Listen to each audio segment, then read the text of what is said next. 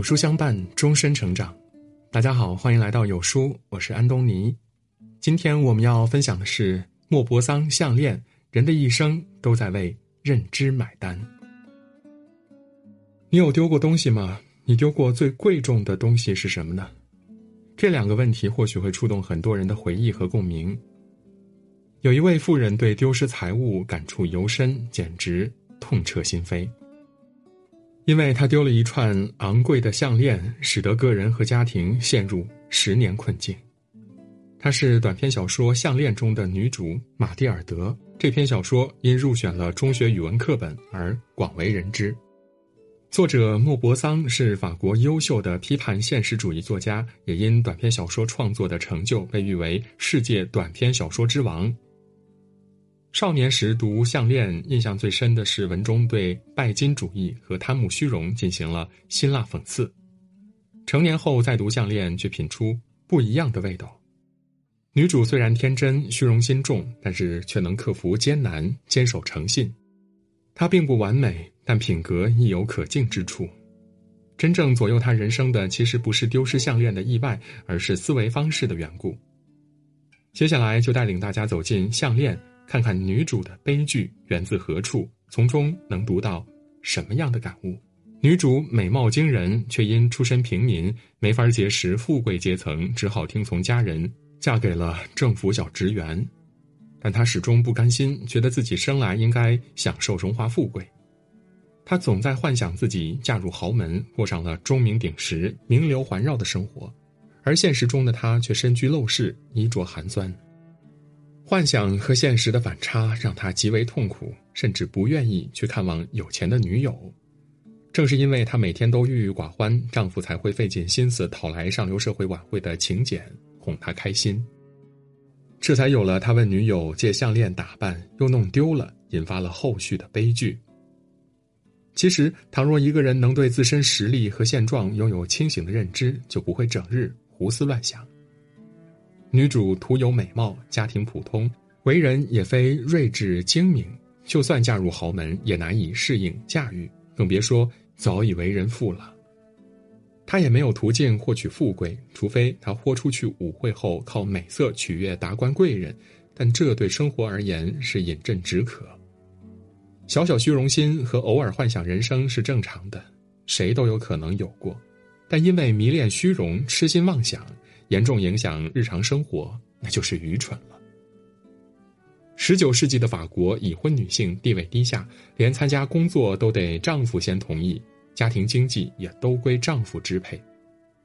没去工作的她，不如把心思花在如何操持好家庭，同时鼓励丈夫努力工作、升职加薪上。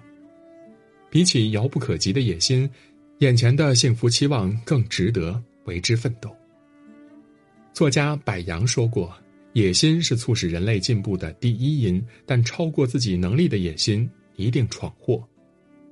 当自身实力匹配不了膨胀的野心，目标难以实现，必然让人产生无限的烦恼，不会有啥好事儿。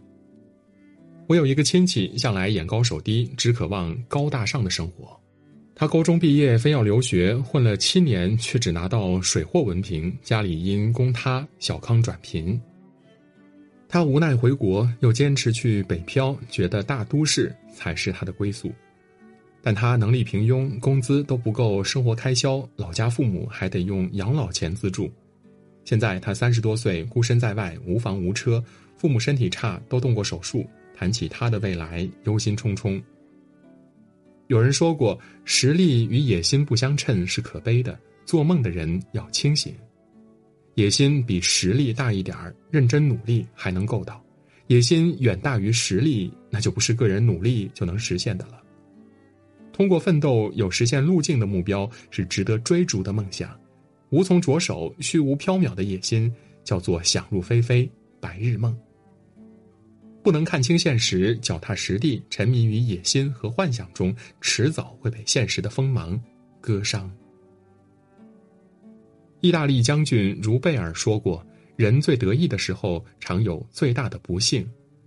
人得意之时，切记不能忘形。倘若兴奋失常，就容易做出糊涂事儿，惹出祸端。”女主在舞会上如鱼得水，大放异彩，美过其他女性，倾倒所有男人。结果却是得意忘形后的乐极生悲，她在不知不觉间弄丢了项链。她和丈夫为了买真项链还给女友，最后不但倾家荡产，还欠了好多高利贷。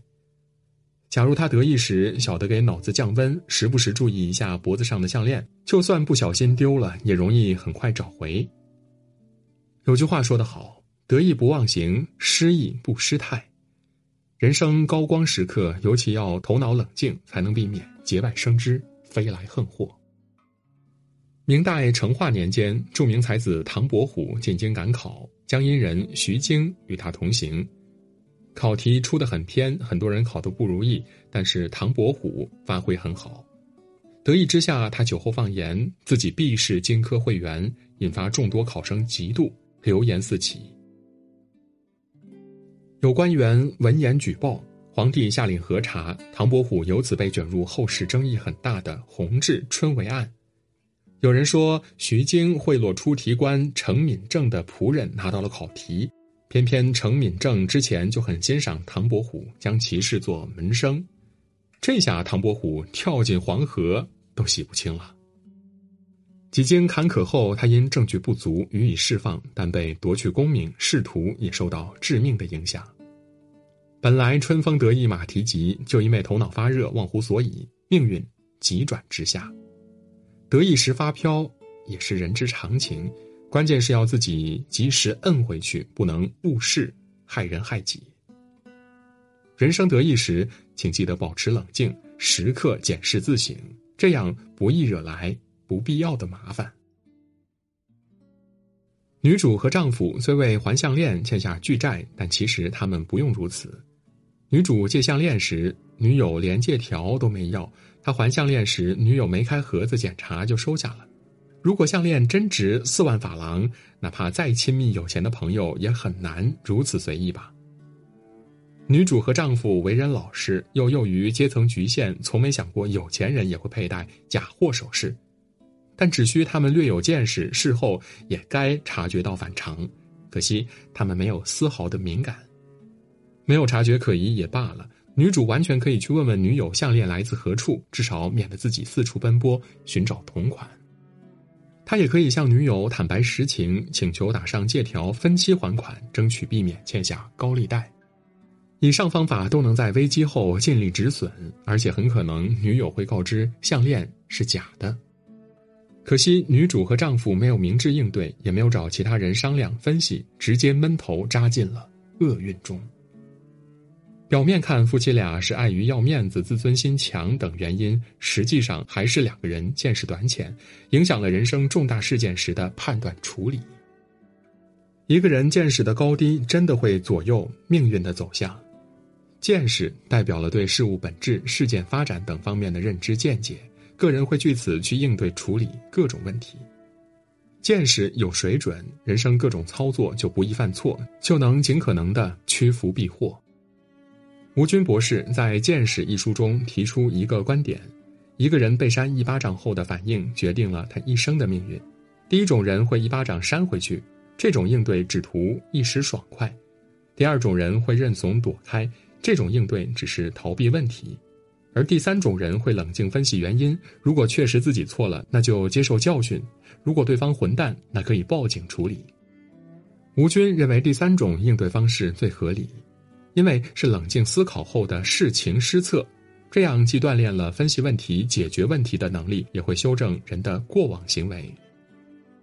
这样的人最容易不断进步，成为生活的强者。深以为然，每个人人生的起点阅历不同。资质禀赋各异，决定了见识有高有低，但只要遇事肯深入思考复盘，多求教高人，总能逐步优化完善自我。作家冯唐说过：“道理是类似的，见识多了，琢磨多了，就实了，就知道了。”想要提升见识，关键是要能不断思考，虚心学习，然后汲取精华，淬炼自我。女主在舞会上魅力无限，迷倒了所有男人。当时丈夫在外面睡着了，女主并没有趁隙结识权贵，丢失项链后，他从没想过赖账或者购买假货糊弄女友，也没想过出卖美色谋财。他一心想的是以正当方式归还项链，还清巨债，甘愿节衣缩食，吃苦耐劳。丈夫也是如此。夫妻俩地位不高，或许人也不聪明，但都为人本分，坚守诚信，竭尽全力也要维护自尊和名誉。十年后，苍老的女主偶遇女友，她坦然上前招呼，自豪高兴地与女友叙旧。虽然一碗虚荣换来十年煎熬，但她终究以艰苦生活和劳动解开了人生死结，所以她内心为此骄傲。夫妻俩困窘中也能坚守契约精神，确实值得称赞。或许莫泊桑创作时也没想到，时过境迁，诚信在当代人眼中是多么宝贵的品质。女主身上闪耀着多么可敬的人性光芒，而女友震惊之下透露实情，出于歉疚和同情，大概率也会归还真项链。夫妻俩可能之后会活得相对宽裕。一个人讲诚信，不仅能维护个人自尊和名誉，也能获得广泛赞誉。江苏南通小伙陈伟在南京开了一家水果店，二零二一年因亏损倒闭了。之前很多顾客办了充值卡，陈伟退了部分款项，还欠了八万多元。陈伟回到南通兼了三份工，每个月都会赶往南京还钱，并挨个当面向顾客致歉。他还通过媒体留下手机号，方便失联的顾客找到他。他的事迹被多家媒体报道，还登上了人民日报公号。顾客们说，如果他再开店，他们还会支持。古人云：“诚信者，天下之结也。”诚信的人，天下人都愿意结交，因为靠谱守义，让人放心。人生在世，理应坚守诚信，哪怕艰难困苦，也不要放弃。讲诚信，利人利己，付出善意，也会收获善意。即便人生可能有起伏，但善有善报，最后上天不会亏待。小说女主没有机会突破阶层，过上梦想的生活，她也没有足够途径去提升见识格局，以致思维方式存在种种缺陷，导致悲剧发生。她的故事告诉我们，人的一生都在为思维方式买单。拥有良好的思维方式，能够帮助我们从容明智的驾驭人生，而坚持学习和实践，可以不断优化思维方式。生活在当今是幸运的，我们有很多渠道可以获取宝贵的知识，也有很多机会能够跨越阶层。通过求学问教、阅读书籍、浏览网络、付费学习以及工作实践等等方式，我们可以跨越阶层、国别、地域，获取各种知识，改变、提升自己的认知。学习精进、改善思维方式是一辈子的事情，希望能和读者朋友们一起为这个目标而努力。